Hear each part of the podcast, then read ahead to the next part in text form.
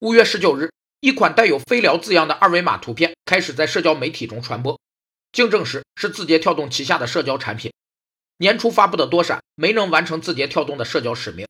于是飞聊变成了张一鸣从智能推荐走向智能社交转型的新尝试。决策者用来解决问题、达成目标的可供利用的各种手段、措施或办法被称为备选方案。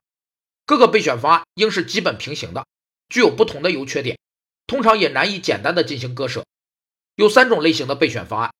一是互斥方案，指的是接受一系列方案中某一个方案时就排斥了其他的方案；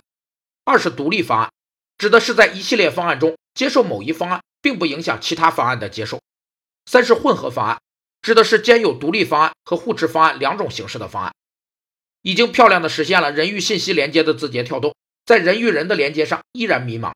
想要撼动腾讯的社交护城河，他们还缺少一个杀手级的产品。